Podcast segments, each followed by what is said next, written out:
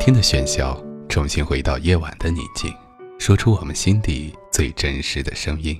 你好，这里是我帮你告白，我是建飞。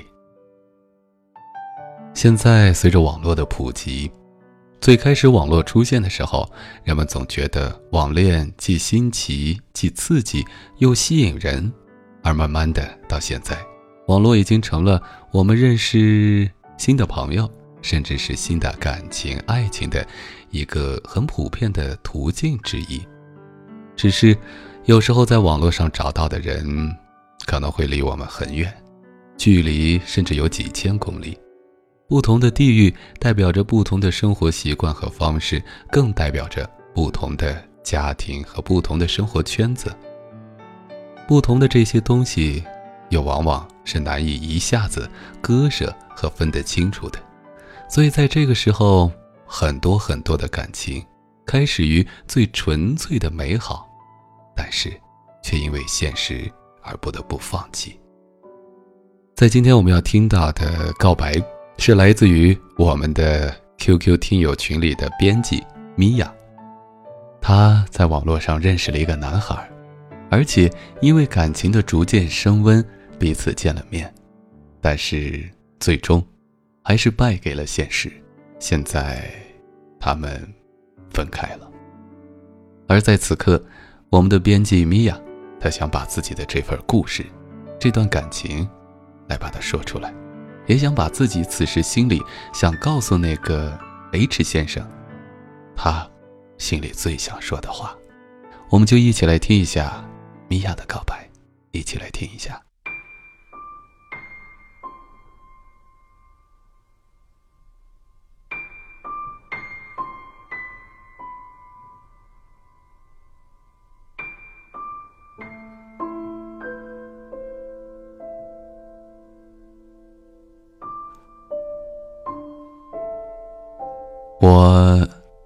和 H 先生是在一个 QQ 群里面认识的。本来素不相识的两个人没有什么交集的。一天晚上，也不知道是谁提出来的爆照，没想到当时每个人都爆了一张照片。那一天的 H 先生陪了我很久很久，直到凌晨。因为那一次爆照，我和你。就熟了起来。你每天都陪着我，无时无刻的体贴和关心，每时每刻的陪伴，一次次的相处，让我们加深了对彼此的了解。喜欢一个人，始于颜值，陷于才华，忠于人品。你就这样追了我三个月。三个月来，那些陪伴和关心，还有你的一切。终于，终于让我沦陷了，点头，答应了你，确定了我们的情侣关系。爸爸生病了，我带着悲伤的情绪回了老家。你每天的嘘寒问暖和电话的问候，让我觉得你对我是真心的。佛说，前世多少次的回眸，才能换来今生的相遇。你让我相信，我觉得你相信，我也相信，两个彼此真诚的人自然会成真。爸爸的病好了之后，我回到了上班的地方。你说下个月过来见我，带我去参加你朋友的婚礼。我想，你是真的爱上我了，愿意把我带进你的朋友圈，介绍给你身边的朋友。我。纠结了很久很久，到底该不该去啊？可最后，经不住你的软磨硬泡，还是去了。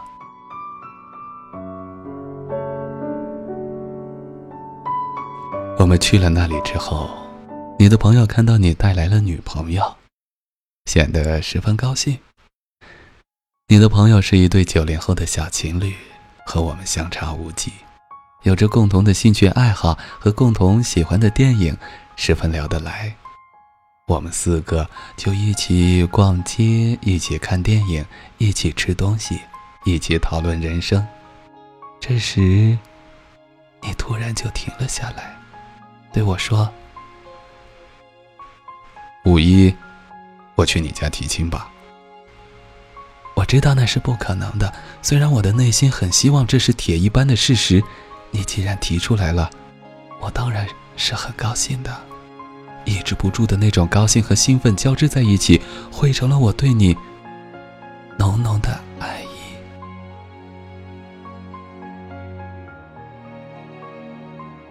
那天我们聊得很开心，晚上我们去 K 歌、看电影，玩了一整天。最后大家都很累了，就回到住处休息了。我和你的朋友的女朋友住，一起说了你们俩小时候好多趣事，聊到很晚很晚。突然觉得小时候的你是那么可爱，为什么自己没有早一点遇见你？为什么自己和你不是青梅竹马呢？第二天早上。你结婚的朋友邀请我们去喝早茶。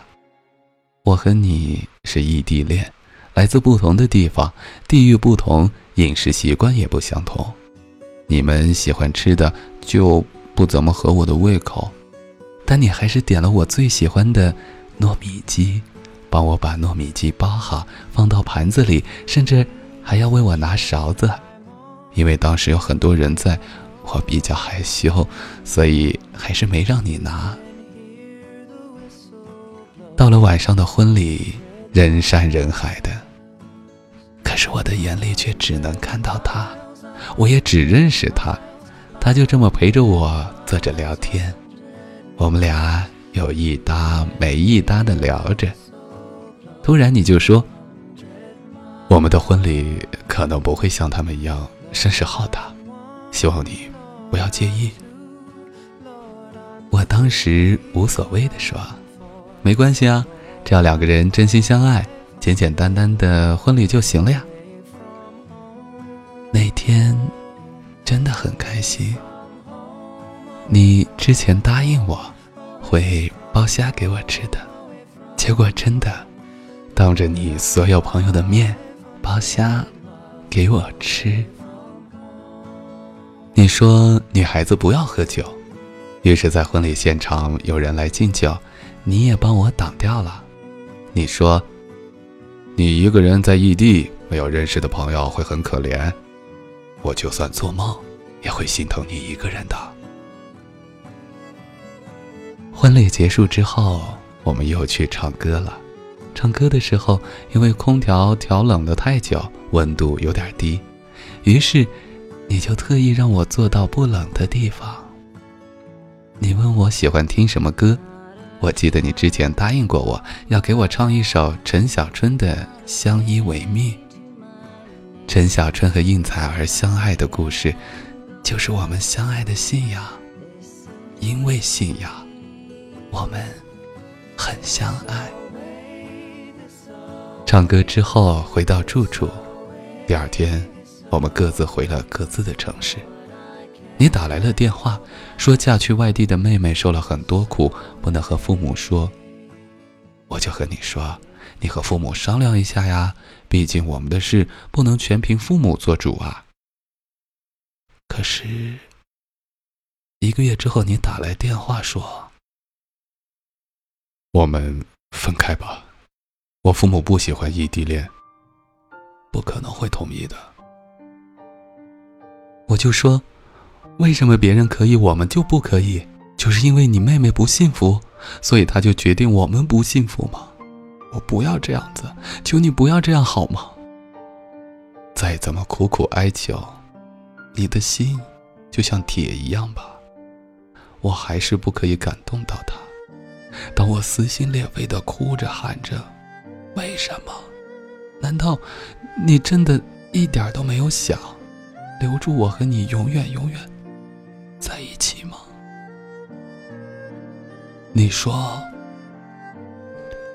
我必须听父母的话，因为父母把我养大不容易。我就笑着说：“难道父母可以陪伴你一辈子吗？”你说：“算了吧，我已经不再爱你了，以后。”不要再联系了。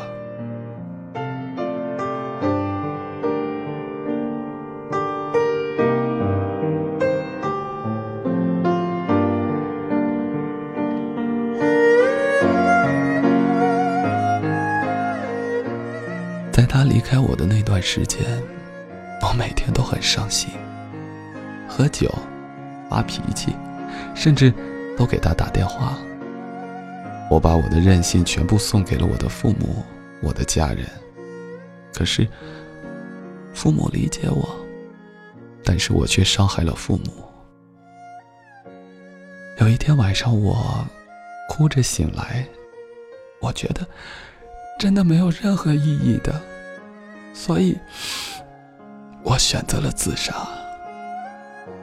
当父母听到我撕心裂肺的哭喊声，急急忙忙跑进我的房间，可是手臂在流血，我在哭，但却没有一点点的痛的感觉。我觉得整个世界都黑暗了，没有一点点想活下去的勇气。那天我很想打电话给他，可是我却没有感觉。父母把我送到隔壁一个诊所，手臂上缝了五针，可是我的心却没有任何感觉。从此以后，父母就每天骂我、打我、说我，可是我还是忘不了。现在已经是一年之后了，所以经过了这么多，我已经慢慢淡忘了他的事，一切都和我无关了。所以我决定要放弃他，我就试着和别人在一起。可是，可是他的影子还是，还是会在我的眼前出现。明明知道现在的他很关心我，但是我的心里永远忘不了，忘不了那个他。我可能真的是一个狠心的人吧，我一直在拒绝现在的他对我的好，每天都在躲避着他。现在正在追我的他，就把我当姐姐一样，每天在嘘寒问暖。他说给我的只有祝福，我觉得这样子挺幸福了。以前的事情已经忘记了，所以不要打扰是最后的温柔。可是，在某一天，很久没有出现的以前的他，突然给我 QQ 点赞，不是一次，是连续一个星期。我觉得他肯定是有重要的事情要找我。就在那一天晚上，我竟然鬼使神差似的给他发了一条信息：“你还好吗？”他说不好。我就问：“你怎么了？”他说：“因为某些原因，必须每天都喝很多很多的药，慢慢的调理自己的身体。他把自己的工作也辞掉了，专心在家养身体。可是我看见他生病了，我觉得心里很沉重，但是我却一点点都没有为他担心。他生病，根本都和我一点关系都没有。”所以，直到今天，我们还在联系。所以，就像张爱玲说过的一句话：“因为爱过，所以慈悲；因为懂得，所以宽容。”风吹散了故事，大雪封了路，远方的人忘了归途，一厢情愿，就该愿赌。服输。即使身边世事再毫无道理，与你永远亦连在一起。你不放下我，我不放下你，我想确定每日挽住同样的手臂，不敢早死要来陪住你。我已试够别离，并不很凄美。我还。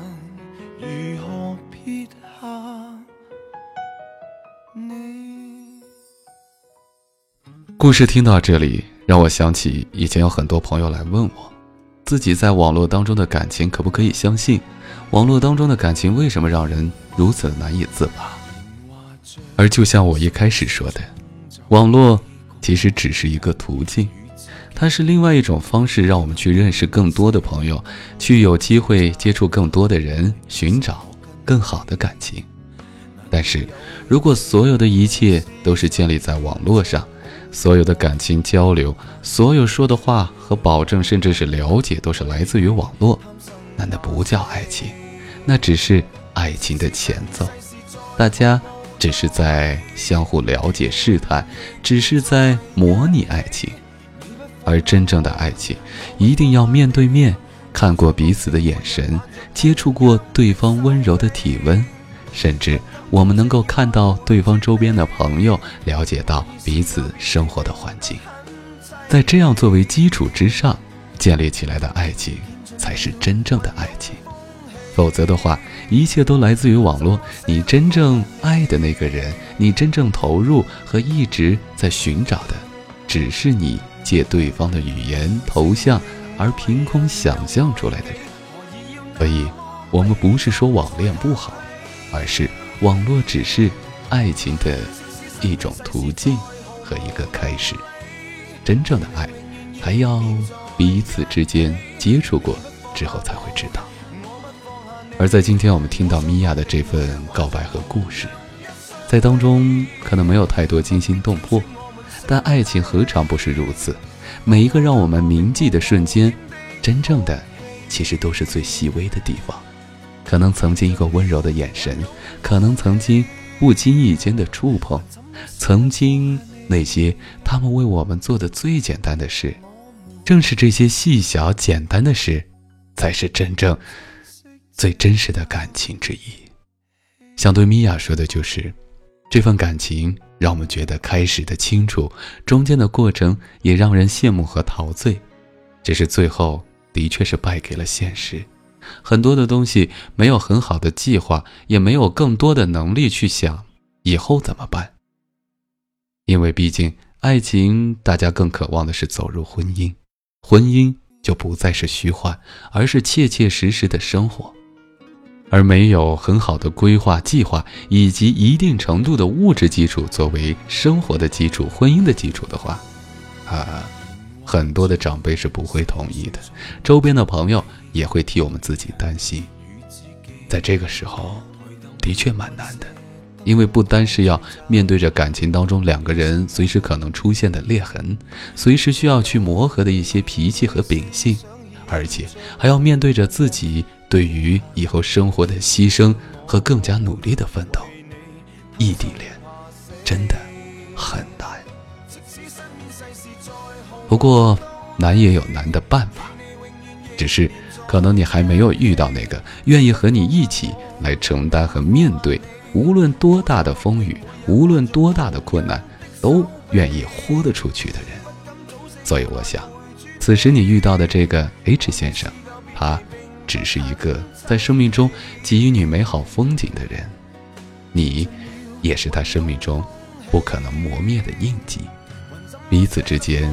珍惜这份回忆吧，可是不要迷恋这份回忆，因为更好的感情生活，更好的那些每天都能够在快乐当中度过的幸福的生活，还在等待着你。希望你加油。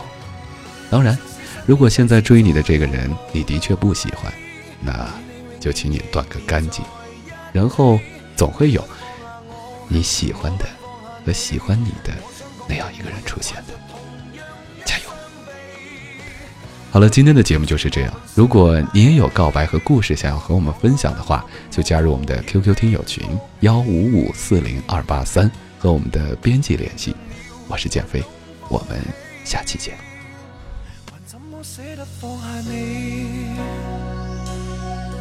我们